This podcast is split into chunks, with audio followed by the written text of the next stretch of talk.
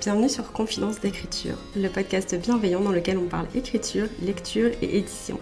Je suis Morgane du compte Instagram Morgane Auteur, autrice et script doctor, et dans ce podcast, je te partage mes coulisses d'écriture et de publication, mes meilleures lectures, mais aussi mes conseils de professionnels de l'édition et plein d'autres choses encore.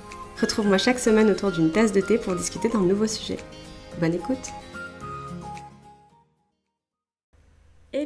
et bienvenue sur ce nouvel épisode du podcast Confidence d'écriture. J'espère que vous allez bien, j'espère que vos projets se portent bien. Aujourd'hui on se retrouve pour un épisode que j'avais hâte de faire et pour lequel j'ai demandé votre participation puisqu'il s'agit d'une foire aux questions sur mon roman Frontières numériques. J'ai fini ma réécriture la semaine dernière du coup. Le roman part demain en relecture. Et bon, j'avais encore quelques modifs à faire entre le moment où j'ai officiellement posé les derniers mots et le moment où le livre était prêt à partir pour la relecture. Et quand ça, ça a été terminé, euh, j'avoue que j'ai vraiment ressenti le vide. en fait, quand j'ai terminé de faire ma réécriture, je savais qu'il y avait encore quelques détails à faire et que du coup la réécriture était terminé majoritairement, mais qu'il me restait encore une petite semaine de travail sur le livre. Et là, bah, une fois que ça a été terminé, je me suis dit, ok, bah là c'est fait du coup, euh, jusqu'à ce que j'ai les retours de mes lectrices, il n'y a, a, plus rien en fait. Euh, il va falloir prendre le recul, il va falloir mettre un petit peu de distance avec le projet pour mieux y revenir plus tard. Et donc ça m'a fait un peu, un peu bizarre et je me suis dit, bon, c'est le moment, ça faisait un petit moment que ça me tentait. Je me suis dit, c'est parti, je poste une story et je vous demande des questions si vous avez des questions sur le roman. Vous avez été euh, adorable puisque vous m'avez envoyé euh, plein de questions, donc j'ai trop hâte d'y répondre. Merci beaucoup à vous. Mais juste avant de commencer à répondre aux questions, on va quand même faire un petit point de contexte. Frontières numériques, qu'est-ce que c'est et de quoi ça parle? Frontières numériques, du coup, c'est un roman cyberpunk. Le cyberpunk, c'est un sous-genre de la SF. Et dans le cas du roman, du coup, euh, c'est vraiment plus de la soft SF en plus, donc de la science-fiction douce. C'est-à-dire qu'on se concentre plus sur la société, l'humanité, ce genre de petites choses plus que sur le progrès technologique et le discours scientifique. Et du coup, Frontières numériques, ça parle de quoi? Ça parle de euh, personnages queer et en situation de handicap. Ça parle d'une famille de cœur, ça parle d'un monde virtuel, ça parle d'un héritier perdu, ça parle de cinq personnages en fait qui évoluent dans un monde très déshumanisé, qui leur correspond plus, où il y a plein de choses qui vont pas comme ils veulent. Ça parle de personnages en quête de liberté, ça parle de personnages en quête d'un second souffle, ça parle de gens qui veulent vivre au lieu de survivre. Et ça parle de euh, bah, comment ils vont finalement euh, finir par s'assembler pour arriver à cet objectif. En tout cas, pour essayer d'arriver à cet objectif. Dans ce roman, on suit les aventures de cinq personnages principaux qui sont aussi les cinq narratrices de l'histoire, donc Auguste, Eden, Mika, Yu et Jay. Et si jamais ça vous intéresse, vous pouvez aller jeter un œil euh, au pitch complet, mais aussi à quelques éléments supplémentaires un petit peu exclusifs de l'histoire sur mon site internet qui est dans les notes de l'épisode. Sur ce, on va passer à la première question qui est une des questions qui m'a été les plus posées, à savoir quand et comment est venue l'idée de frontières numériques? J'ai eu l'idée de frontières numériques en 2019, euh, avant d'aller me coucher. Il faut savoir que pour m'endormir, j'ai l'habitude de faire des petits scénarios dans ma tête. Euh, alors pas des scénarios en mode euh, je rejoue 15 000 fois ma journée et je me dis j'aurais dû faire ci, j'aurais dû dire ça, genre pas du tout. Là on parle vraiment de scénarios feel good en fait, de petits trucs apaisants et doux pour m'aider à m'endormir. Et ce soir-là, c'est une scène euh, de frontières numériques qui m'est venue du coup avec Auguste et Jay. Euh, c'est eux qui sont apparus en premier. Et l'univers euh, autour d'eux, c'était le monde virtuel en fait de, de l'histoire. Et je me suis dit, genre, ok, il faut, il faut que je prenne des notes maintenant parce que cette idée-là, si demain matin elle m'échappe et que je suis incapable de m'en souvenir, je vais vraiment râler en fait. Et donc je me suis relevée, j'ai pris mon téléphone au début et j'ai commencé à noter deux, trois idées et tout. Et le truc, c'est que plus je notais, et plus j'avais de choses en tête, en fait, et plus ça me venait. Donc je me suis dit, ok, c'est cuit. Là, je, me lève, je prends un carnet et je commence à tout brainstormer. Et j'ai tout brainstormé, genre, ce soir-là. Il était peut-être 1h du matin à ce stade quand j'ai refermé mon carnet. Mais j'avais pris tellement de notes, je me suis dit, ok, va te coucher, là, ça y est, t'es claqué. Et demain, quand tu reviendras dessus, tu, tu verras un peu ce que ça donne. Parce que euh, ça m'arrive, j'imagine, un peu comme à tout le monde, des fois, d'avoir l'impression d'avoir des idées de génie. Genre, par exemple, des fois, je fais des rêves et je me dis, putain, ce rêve, ça serait trop un bon roman et tout. Quand je me lève le matin, la tête encore embuée de sommeil, je note tout dans un carnet. Et quand je regarde, genre une ou deux semaines plus tard, je me dis Ah ouais, c'est pas ouf en fait. Genre, c'est même vraiment plutôt nul. Donc là, j'avais. Voilà, je, voulais éviter cet effet-là. Je me suis dit Ok, genre, va te coucher. Prends le temps de, revenir un peu dessus plus tard. Et quand je suis revenue dessus un peu plus tard, j'étais mais hypée à 300%. Et je me suis dit Genre, il faut que je l'écrive en fait. Il faut absolument que je l'écrive. Et c'est comme ça que Frontières numériques est née. La prochaine question qui m'a été posée, c'est combien de temps t'a-t-il fallu pour écrire le premier jet? Alors techniquement, j'ai eu l'idée donc de Frontières numériques en 2019, mais en 2019, j'étais pas du tout prête à écrire ce roman. Je sortais notamment de deux ans d'école d'écriture très intense pendant lesquelles j'ai écrit tous les jours. Et euh, j'étais vidée en fait. J'étais vidée, je me sentais pas prête. Et donc ce scénario, euh, en fait cette histoire est restée un scénario confort dans ma tête pendant un peu plus d'un an. Jusqu'à ce que je décide euh, en 2020 de tenter une première planification du roman. Bon, ça s'est pas forcément bien soldé puisque je, j'avais, savais pas trop où j'allais avec la fin. Je sentais qu'il y avait pas mal de trucs qui cafouillaient un peu et je me suis dit ok je suis pas prête machin la peur de l'échec s'est enclenchée et j'ai arrêté de j'ai arrêté de bosser dessus. Voilà je me suis dit plutôt que de confronter la difficulté je, vais arrêter. Comme ça je, je peux pas me planter et si je me plante pas l'ego est l'ego est content. Pire idée du monde pour moi en tout cas il m'a fallu encore après ça euh, un an pour me rendre compte que si j'écrivais pas Frontières numériques je, je pourrais je pourrais jamais le lire en fait et j'avais pas envie que cette histoire soit juste un scénario confort dans ma tête plus je voulais vraiment faire quelque chose euh, de complet. Je je voulais vraiment construire les personnages. Je voulais vraiment interagir avec eux plus que ça. Fin septembre 2021, je me lance. Je me dis, ok, ça va piquer, mais c'est parti. J'ai refait toute la planification du premier jet. J'ai fait d'énormes changements sur ce que j'avais prévu au début, qui finalement m'ont été plutôt bénéfiques. Et j'ai écrit le premier jet, euh, du coup, me semble-t-il, du 15 octobre 2021 au 31 décembre 2021. J'ai fini la veille de la nouvelle année. Donc il m'a fallu techniquement genre 3 mois et demi pour le premier jet, sachant que euh, il, est illisible. Enfin, je vous en ai déjà parlé de ce premier jet, mais c'est un torchon, vraiment. Mais voilà, le premier jet m'a pris 3 mois et quelques. Et on m'a demandé une anecdote d'écriture. Euh, alors une anecdote d'écriture, ça pourrait être que à la base, le premier jet avait un seul narrateur, c'était Auguste. Et finalement, en l'écrivant, je me suis rendu compte que les personnages qui, à la base, du coup, étaient des personnages secondaires, entre guillemets, était beaucoup trop important. En fait, ils avaient beaucoup trop de choses à dire pour ne pas avoir leur propre point de vue et leur propre narration dans l'histoire et pour ne pas occuper la même place en fait que Auguste. Donc euh, voilà, c'est l'anecdote d'écriture, on va dire, c'est que je me suis rendu compte euh, assez vite que Auguste tout seul, ça fonctionnait pas du tout et que bah, ma petite famille de cœur, euh, il fallait que tout le monde puisse parler, il fallait que tout le monde puisse avoir son espace pour s'exprimer. Voilà, donc petite anecdote à la base, je pensais qu'il n'y aurait qu'un point de vue et finalement c'est pas le cas du tout. Et on m'a demandé un peu dans la même vibe euh, une anecdote inattendue, un fait inattendu pendant la création de ton univers.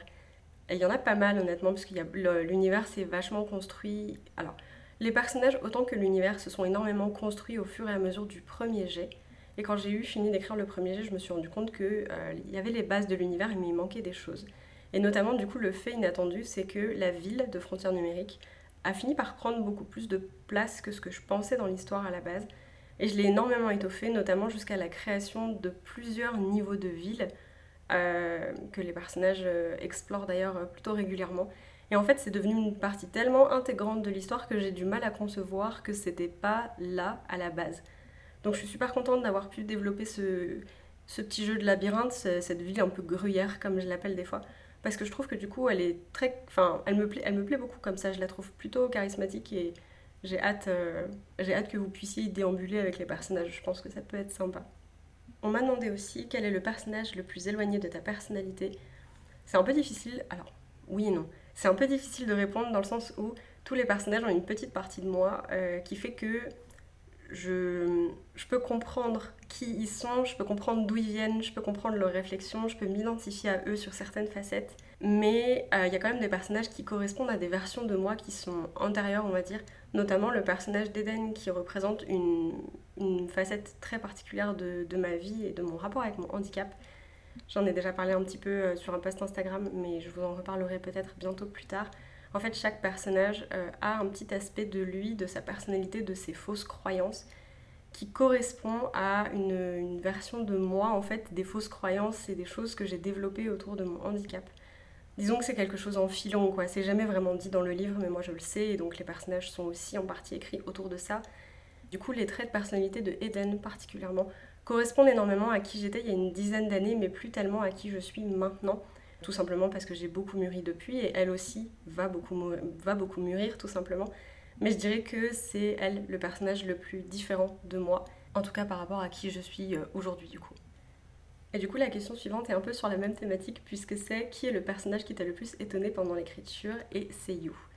À la base, quand j'ai créé You, c'était un peu genre, on, était complètement opposés en fait. Je pensais pas qu'on se ressemblait sur quoi que ce soit. Et c'est plutôt vrai, on se ressemble, enfin on se ressemble pas en fait. Il y a plein de choses sur lesquelles on n'est pas du tout, on n'est pas du tout pareil. Malgré tout, quand j'ai commencé à écrire son point de vue, je me suis rendu compte que je comprenais énormément la situation dans laquelle il était et le ressenti qu'il pouvait avoir par rapport à ça. Parce que voilà, ça fait aussi partie, je, mais je m'en suis pas rendu compte tout de suite, je m'en suis vraiment rendu compte pendant que j'écrivais. Euh, son expérience et son vécu dans le roman font aussi écho à des choses que moi j'ai vécues dans ma vie, euh, particulièrement par rapport à mon handicap. Et du coup, j'ai vraiment eu cette accroche avec lui où je me suis dit, en fait, je, te comprends. Genre. Mais c'était étonnant, je m'y attendais vraiment pas pour le coup, donc c'était une bonne surprise. Prochaine question, quelles sont les thématiques essentielles de ton manuscrit? Alors du coup, le handicap, et plus particulièrement le rapport au handicap, l'acceptation de soi et l'amour de soi, et euh, l'amitié. Voilà, c'est les thématiques, euh, on va dire, essentielles frontières numériques. Ah, je devrais rajouter aussi le temps et le rapport au temps qui passe, qui est aussi une, thématique très importante dans le roman. Prochaine question, du coup, c'est de quelle manière le manuscrit a-t-il évolué? Alors, sans parler de manuscrit entre 2019, enfin l'idée de 2019 et l'idée maintenant en 2022, je dis pas qu'il n'y a plus rien à voir, mais presque. Mais même entre le premier jet du coup de 2021 et maintenant la réécriture où j'en suis, il y a eu beaucoup de changements, autant sur le fond que sur la forme. Donc déjà, je disais, il y a cinq narratrices dans le, dans le roman maintenant, ce qui n'était pas le cas au tout premier jet. Et puis au niveau des thématiques aussi, je pense que euh, c'est beaucoup plus assumé, les choses dont je parle sont beaucoup plus assumées, ce qui n'était pas forcément le cas au premier jet, puisque j'avais, j'avais besoin d'un recul émotionnel, je pense, pour me protéger. J'avais peur, en fait, avec les thématiques, de taper un peu trop près, un peu trop là où ça fait mal. Et finalement, ça n'a pas du tout été le cas, et ça a même été très cathartique, en fait, d'écrire l'histoire et de pouvoir me me soulager un peu de tout ça avec les personnages et traverser ça avec eux, donc euh, ça m'a fait du bien. Et puis euh, après, voilà, il y a plein de choses qui ont changé, plein de détails sur, les, voilà, sur la ville, sur la construction. Enfin, c'est ce que je disais tout à l'heure, il y a beaucoup de choses qui me viennent pendant l'écriture, puisque bah, c'est là que j'apprends euh, à interagir avec les personnages, je vois comment ils réagissent dans les situations et tout ça. Voilà, je pense que le manuscrit, de manière générale, a beaucoup mûri en quelques mois. La prochaine question, c'est qu'est-ce que tu préfères dans l'univers de frontières numériques? Personnages, lieux, concepts, etc. C'est super dur de répondre parce que d'un côté c'est un peu un crève-cœur de, délaisser certains aspects euh, de l'histoire, mais c'est les personnages sans hésiter. Voilà, c'est... j'adore les personnages. Quand je lis, c'est pour les personnages. Quand j'écris, c'est pour passer du temps avec les personnages. Donc sans hésitation, Auguste, Eden, Mika, Yu et Jay, c'est, ma partie préférée de Frontières numériques. Je les aime d'amour, c'est terrible je fais partie de ces autoristes pour qui euh, les personnages sont un peu leurs enfants, genre j'ai vraiment l'impression, c'est vraiment l'impression que j'ai en tout cas. Ensuite, on m'a demandé quelle a été ta scène préférée et celle que tu as eu le plus de mal à écrire. J'ai plusieurs scènes préférées, donc c'est difficile comme question. De manière générale, je vais dire que c'est les scènes où les personnages euh, interagissent entre eux et qui discutent de choses plus ou moins profondes, mais qui vont les aider à apprendre à se connaître et à apprendre à se respecter et à vivre ensemble et tout ça. Je trouve ça tellement cool à écrire et c'est vraiment les passages qui m'ont un peu réchauffé le cœur à chaque fois. Et euh, une des scènes que je préfère, c'est la scène de. C'est le point de rupture en fait d'un des personnages dans lequel euh, bah, tout bascule pour lui et tout va changer pour la deuxième, enfin pour la, dernière partie de l'histoire. C'était très poignant à écrire et, euh, et c'est vraiment un passage que j'ai adoré mettre en mots, ça m'a fait vraiment du bien. Donc voilà, mini teaser, désolé, mais cette scène-là particulièrement, je l'ai trouvée géniale à écrire. Et la scène où j'ai eu le plus de enfin la scène que j'ai eu le plus de mal à écrire, c'est une scène de Jay.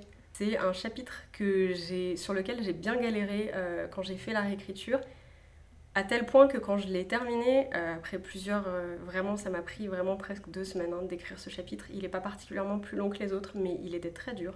Et quand je l'ai eu terminé, je l'ai directement pris en note dans mon carnet en me disant quand tu auras terminé la réécriture, il faudra repasser là-dessus parce que c'est pas c'est pas ça, c'est pas bon l'accroche elle est pas là et je vois bien que j'ai pas trouvé ce qu'il fallait et tout.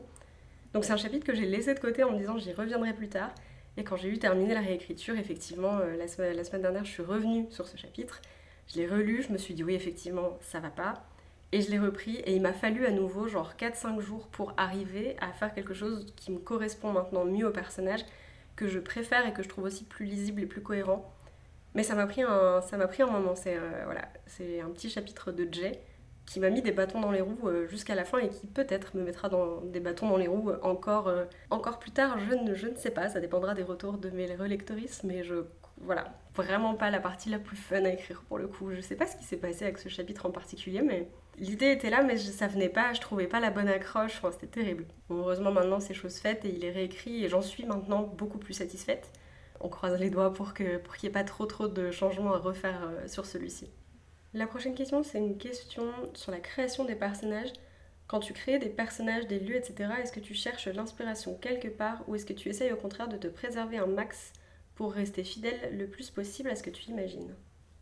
C'est une question un peu difficile dans le sens où je suis pas sûre que quiconque puisse se couper de toute inspiration en fait. Genre l'inspiration ça fait quand même partie de l'acte de création selon moi. Je pense pas qu'on puisse faire sans et je pense pas qu'on puisse bloquer l'inspiration extérieure en disant genre non je veux absolument préserver en fait mon idée. Genre cette idée elle est forcément née d'autres inspirations aussi à partir du moment où on lit où on consomme des histoires, mais même notre quotidien, il y a forcément des, des narrations qui, viennent jouer dans tout ça et qui viennent affiner nos goûts, affiner ce qu'on a envie de faire, euh, diriger un petit peu nos, nos, préférences tout simplement. Après, quand je suis en train de créer des personnages ou des lieux ou ce genre de choses, je vais pas activement aller chercher de l'inspiration ailleurs parce que l'inspiration elle est déjà là en fait un peu sous la surface et je sais déjà en fait j'ai déjà toutes mes pistes sur euh, ce que je veux et comment je veux l'amener. Du coup j'ai pas forcément besoin d'aller activement chercher des choses mais je me préserve pas non plus euh, pour rester fidèle à quoi que ce soit puisque en général pendant la, pendant la création la planification la mise en place il y a beaucoup de choses qui peuvent changer et il y a aussi beaucoup de, trucs qui peuvent faire tilt en disant ah ça ce serait trop une bonne idée donc je cherche pas activement, mais je suis pas non plus contre. Je dirais que je suis un peu genre au milieu, j'imagine, je suis neutre par rapport à ça. Prochaine question sur les personnages toujours. Que t'apportent les personnages de frontières numériques? Beaucoup d'émotions, honnêtement. Beaucoup de bons moments aussi. Euh, on passe beaucoup de bons moments ensemble. J'aime beaucoup passer du temps avec eux. Je dirais qu'ils m'apportent énormément aussi de confiance, de fierté, de confort et de réconfort. Euh, j'ai vraiment l'impression que c'est des gens avec qui je suis sur la même longueur d'onde, qu'on s'entend et qu'on se comprend et ça fait un bien fou. La prochaine question c'est considères-tu ce roman comme engagé? Est-ce que tu n'avais pas peur que ça prenne le pas sur l'histoire? Je sais pas si je considère le roman comme engagé ou pas.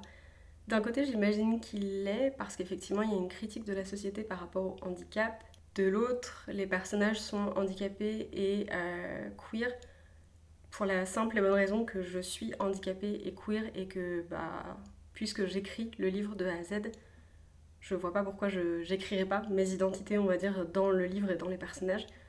Donc ça, pour moi en tout cas, c'est pas venu d'un besoin d'engagement ou de quoi que ce soit. Genre c'était juste, bah, c'est moi et c'est moi qui écris, donc les personnages vont me ressembler là-dessus parce que bah, j'aimerais bien, j'aimerais bien me voir plus souvent en fait aussi représenté dans les livres. J'aimerais bien des fois lire des livres en me disant ah ce personnage il est handi comme moi et je me sens bien de lire ce personnage et et c'est pas tragique ce qui lui arrive, voilà, genre tout n'est pas un combat non plus.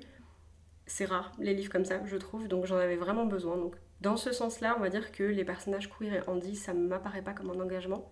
Après, comme je disais, voilà, il y a une critique de la société par rapport au handicap, donc j'imagine que ça, ça peut être considéré comme un engagement carrément. Mais j'avais pas du tout peur que ça prenne le pas sur l'histoire, dans le sens où, pour moi, un personnage qui soit queer, qui soit handicapé, ça reste quelqu'un euh, de multifacette, mais même une personne, hein, qu'elle soit queer, handicapée ou quoi que ce soit, ça reste quelqu'un qui a plein de facettes et qui n'est pas défini uniquement par une partie de son identité. Donc dans ce sens-là, j'imagine qu'il y a un engagement aussi de dire, euh, bah regardez, ces personnages queer et handy, bah ils sont pas que ça. On n'est pas défini par notre identité euh, queer, on n'est pas, pas défini par notre handicap. J'imagine que c'est une sorte d'engagement aussi, mais j'avoue que disons que c'est pas comme ça que je l'ai réfléchi. Je, je pensais pas du tout en faire un projet engagé. À mes yeux, c'est pas du tout ce qu'il est, en tout cas. Il y a des engagements dedans, c'est sûr. Maintenant que j'en parle et que je réponds à la question, je me rends compte que oui, forcément. Mais à la base, le projet n'est pas né comme un projet engagé et il n'y a pas de militantisme dans l'histoire, donc j'aurais du mal à le considérer comme tel, je dirais. Mais du coup, bah, pour ces raisons-là, j'avais pas forcément peur que ça prenne le pas sur l'histoire ou quoi que ce soit. C'était pas du tout quelque chose qui m'a traversé l'esprit. La prochaine question c'est As-tu eu des périodes de doute? Et la réponse c'est oui. J'en ai même encore maintenant, particulièrement euh, bah, parce que la réécriture est faite, que le, manuscrit va partir à la relecture. C'est assez stressant, voilà, je me pose plein de questions. Euh, alors les, doutes, on va dire, de planification et du premier jet et tout ça sont pas du tout les mêmes que les doutes que j'ai maintenant. à la planification, c'était plus. Euh, bah, je voyais venir les incohérences pendant que j'écrivais ou pendant que je planifiais. Je me disais, oh là là, est-ce que je vais réussir à, à faire en sorte que ce soit clair Qu'est-ce qui fonctionne pas Où est-ce que je dois clarifier Où est-ce que je. Où est-ce que je fais des modifications C'était ces doutes-là, en fait, vraiment sur la structure de l'histoire. Maintenant, c'est plutôt des doutes de dire, euh, bah voilà, je reste une seule personne, alors queer et dit certes, mais une seule personne, avec un seul, enfin, avec mon vécu et mon expérience, disons. Et voilà, j'ai le doute de dire, euh, est-ce que ça va parler à d'autres personnes? Est-ce qu'il y a des gens qui, au contraire, ont des expériences et des vécus radicalement opposés aux miens et qui vont pas forcément bien vivre ce que je suis en train d'écrire Est-ce que ça peut potentiellement offenser? Voilà, il y a le doute de dire, euh, est-ce que les gens vont pas s'ennuyer? Est-ce que les gens vont pas trouver que ceci, que cela? C'est plein de questions, on va dire, euh, que je me pose en attente, euh, dans l'attente des premiers retours, en fait, tout simplement. Donc oui, il y a des périodes de doute, il y a des périodes de questions. Je pense qu'il y en a tout le temps. Je les maintiens un peu à l'écart quand, quand, quand c'est des questions et des doutes qui sont pas productifs et qui m'aident pas à avancer. Je les maintiens à l'écart pendant que j'écris parce que ça sert à rien de se perdre en conjecture sur des trucs où en fait c'est complètement indépendant de ma volonté. Genre moi je suis là pour écrire la meilleure histoire possible et après la peaufiner, la professionnaliser pour en faire quelque chose de lisible et d'agréable à lire. Donc quand j'écris, j'ai pas besoin de doute de dire est-ce que quelqu'un va aimer, genre c'est contre-productif, ça m'aide pas à avancer. Je garde les doutes de style ah est-ce que ça c'est vraiment cohérent, genre ça oui c'est important. Là maintenant que c'est fait et que j'attends les retours des premiers lecteuristes, je me dis genre ouais là je me pose plein de questions. Pareil j'essaie de les tenir un peu à l'écart parce qu'en vrai je peux rien faire tant que j'ai pas les premiers retours. Mais ça bouillonne un peu dans ma tête, donc euh, voilà. Ensuite, on m'a demandé est-ce que tu prévu d'écrire un tome compagnon ou un spin-off de ton roman ou est-ce que tu voudrais écrire d'autres livres dans le même univers? Non, je ne pense pas. Euh, il faut savoir que moi je suis plutôt fan de tout ce qui est one-shot, stand-alone, donc un seul livre et pas des sagas. J'ai jamais essayé d'écrire de tome compagnon, mais honnêtement, j'ai aucune. Euh, comment Pour le moment, j'ai pas d'autres pistes que j'ai envie d'explorer euh, dans l'univers de Frontières numériques, donc je pense que je vais le laisser là et passer à un autre projet et raconter une autre histoire dans un autre univers que j'ai hâte de construire. Donc voilà, pas de projet de spin-off ou de tome compagnon ou ce genre de choses. Ensuite, j'ai une question géniale en rapport avec du coup les starter packs des personnages de Frontières numériques que j'avais posé sur Instagram, que j'avais posté pardon, sur Instagram la semaine dernière, qui dit mais c'est quoi du coup les objets de You? Alors, si vous n'avez pas vu les starter packs, en gros, genre, c'est les essentiels de mes personnages, donc les objets qu'ils ont toujours sur eux et qui les représentent un peu. Et pour le personnage de Yu, du coup, il n'y a pas de starter pack, il y a seulement le kimono traditionnel qu'il porte. Et tout le reste, c'est euh, des points d'interrogation et des petits cadenas en mode euh, on peut pas savoir. J'aurais pu rajouter, et du coup, c'est une autre question qui est venue euh, le lait à la banane. Quelqu'un m'a demandé, genre, on veut la recette du lait à la banane. Merci beaucoup pour cette question. C'est du lait à la banane chimique concentré en briquette, voilà, genre pur produit, pur produit industriel pour le coup, c'est vraiment pas un milkshake à la banane fancy fait maison et tout. Mais j'aurais pu du coup rajouter dans le starter pack de You le lait à la banane pour la simple et bonne raison qu'il il aime bien ça. Mais je tiens à dire qu'il y a une bonne raison pour laquelle on n'a pas accès aux objets qui représentent You dans ce poste de starter pack et vous découvrirez bientôt laquelle. Ensuite, on m'a demandé si tu devais recommander des œuvres qui ressemblent à Frontières numériques, qu'est-ce que ce serait? Alors, c'est pas des livres, du coup, c'est des séries. Je vous recommanderais de regarder Code Lyoko et Full Metal Alchemist, qui sont deux inspirations qui m'ont influencé dans la création de l'univers de Frontières numériques et des personnages de Frontières numériques. J'ai quelques références de manga en cyberpunk, du coup, forcément, euh, Akira, Ghost in the Shell, même Blade Runner en film, si jamais vous voulez un peu des visuels cyberpunk, c'est des bonnes œuvres vers lesquelles se tourner. Après, j'avoue que Frontières numériques, c'est vraiment genre du cyberpunk assez chaleureux, paradoxalement. Euh, oui, la société est horrible, oui, la ville est délabrée, il y a vraiment tout ça autour. Mais il y a quelque chose de très confortable dans, le fait d'évoluer là-dedans que je retrouve pas dans d'autres œuvres. Donc en fait, au niveau de ce vibe-là, je ne saurais pas trop où me situer, je saurais pas trop quoi vous conseiller pour, euh, pour avoir un peu cette ambiance-là. Si jamais vous, vous avez des rêves, n'hésitez pas, je suis preneuse.